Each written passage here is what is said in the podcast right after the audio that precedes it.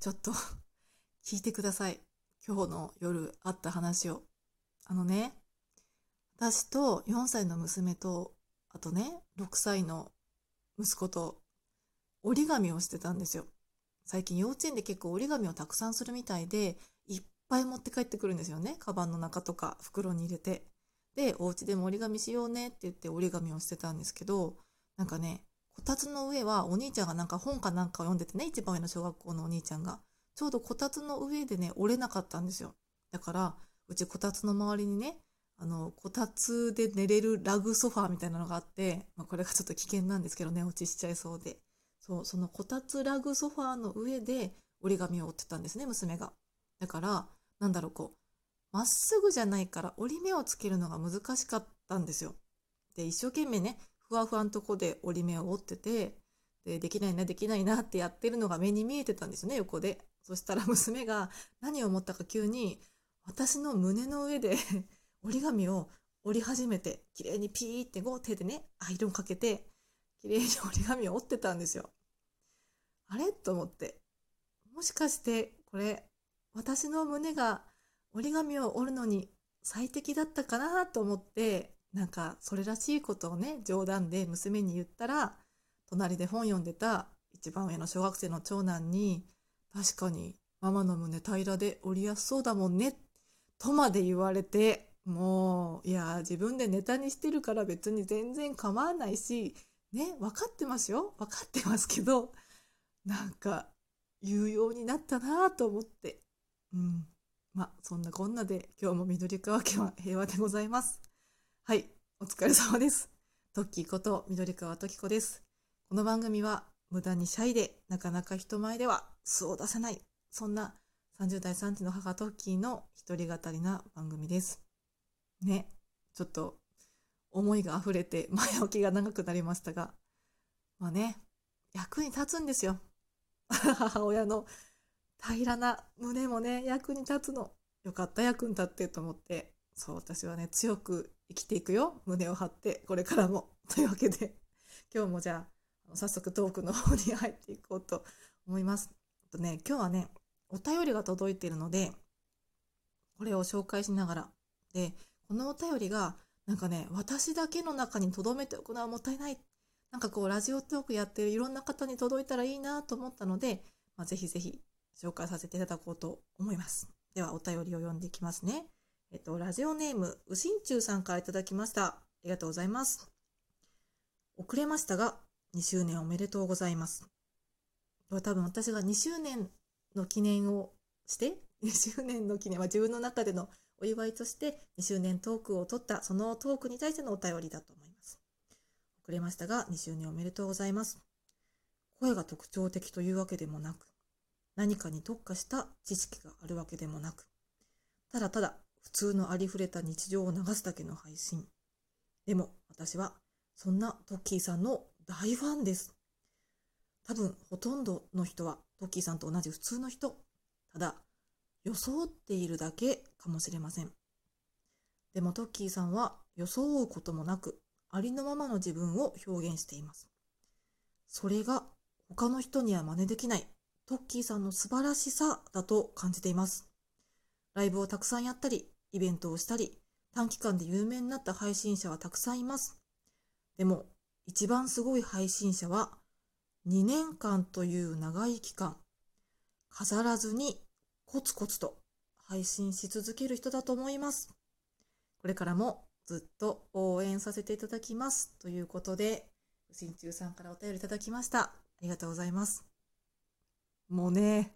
読んでてね、途中でね、リアクションを挟みたいなと思いながらもね、なんかきちんとこのお便りを最初から最後まで紹介したいなと思って読ませてもらいました。うん。まずね、本当にありがとうございます。このお便りの途中にありましたが、私はそんなトッキーさんの大ファンですってありますけど、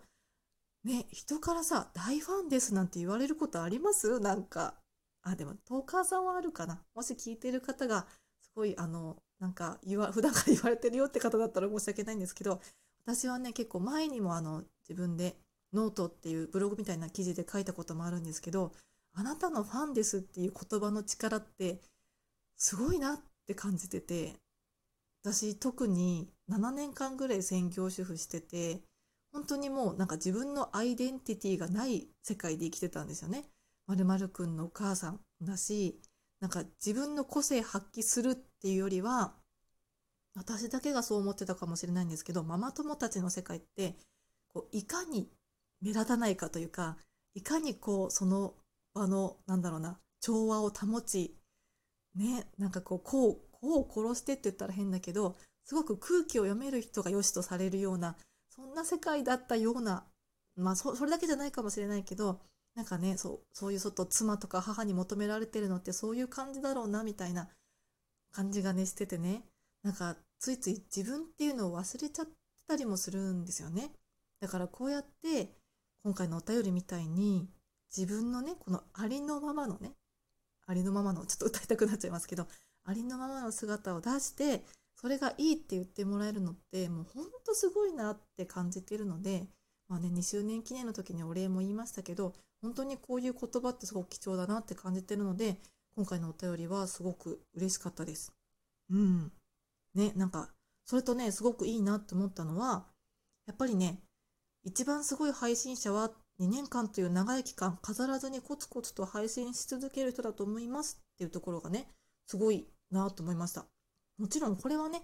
あのいろんな意見があると思います、まあ、何がすごい配信者かっていうのは、まあ、そのなんだろうなすごいっていうよりはそのなんだろうね。こうみんなからこう聞かれるとかなんかすごいこう取り沙汰されるっていうのかな。そういう配信者となんかちょっとまた違うよね。そのバズる配信者さんと、なんかこう、ね、なんだろうね、私も自分でわかんないけど、こう緩やかにこう、知れ渡ってってみたいな配信者さんっていろいろいると思うんですけど、なんかね、その、私がね、ちょっとあの弱音を吐いてたから、うしんちゅうさんが2年間コツコツとね、飾らずに配信し続ける人も偉いと思うよみたいな感じで言ってくれたと思うので、本当にね、これは、その今、ラジオトークをやっていてね、やっぱりこんだけたくさんトーカーさんがいるとなんかこうやってコツコツ配信してるのになんだかなみたいに モノマネか？なんだかなって思っちゃう人がいるかもしれないんですけどやっぱねどっかに聞いてくれてる人はいると思います。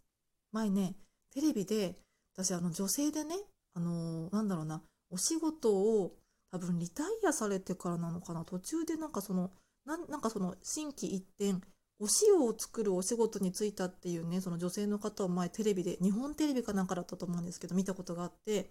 ね、その方が言ってたのがいいものはゆっくりとただ着実に広まっていくんだよってそれもねその塩を買ってくれたファンの方から言われたって言っててでそれをね心にあの一生懸命頑張ってたらもう今ではね本当にあのすごくいろんな方からこう欲しい欲しいって言われるようなすごいねあのあの人気の出た商品になったっていう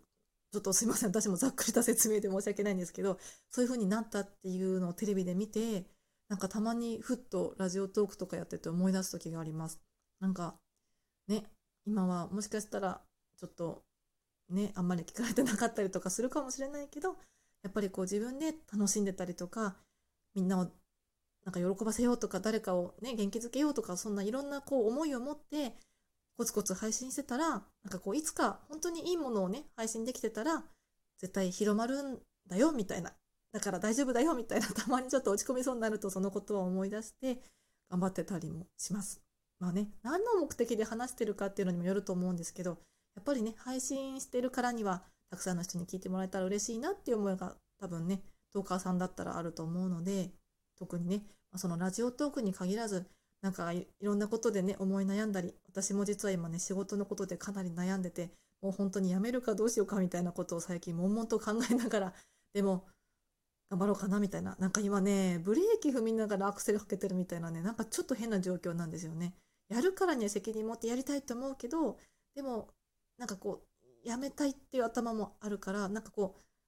ううんみたいな。なんかね普通ブレーキ踏みながらアクセルって踏めないと思うんですけどなんかねなんかなんかなと自分どうしちゃったんだろうみたいな時があって、うん、でもなんかそういうのもいい機会だなと思おうかなと思ってこう自分を振り返るいい機会だなと思ったのでちょっと昔のなんかここ何年かの仕事の時に使ってたメモとかねあとなんか今ちょっと私のやりたいこととはみたいな感じで書き出してみようかなとか、なんかいろいろね、できることを見つけてやっていこうかななんて思ってるので、まあ私も悩んでるんです。なんかね、だから同じように悩んでる人がいたら、なんかね、悩んでる時にあの人は悩んでるんだって思ったらちょっと楽になれるみたいなね、私はそういうことが私だけかもしれないですけどあったので、なんかこう私のちょっと悩みを聞いて、なんだ、悩んでる人ここにもいるじゃんなんて思ってちょっと気が楽になってもらえたら嬉しいななんて思っております。はい。というわけで改めてまたね、重ね重ねになりますけれども、お便りくださったうしんちゅうさん、ありがとうございました。たまにね、そのくださったお便りと、そのなんかそのなんだろうな、裏にある真意とかをね、そこまでちゃんと汲み取れてないから、もしかしたら違った意図で受け取ってしまってるんじゃないかななんて心配になることもありますが、まあその時は、ね、あの、聞いてる皆さんが、私の解釈だよっていうふうにね、思ってもらえれば嬉しいと思います。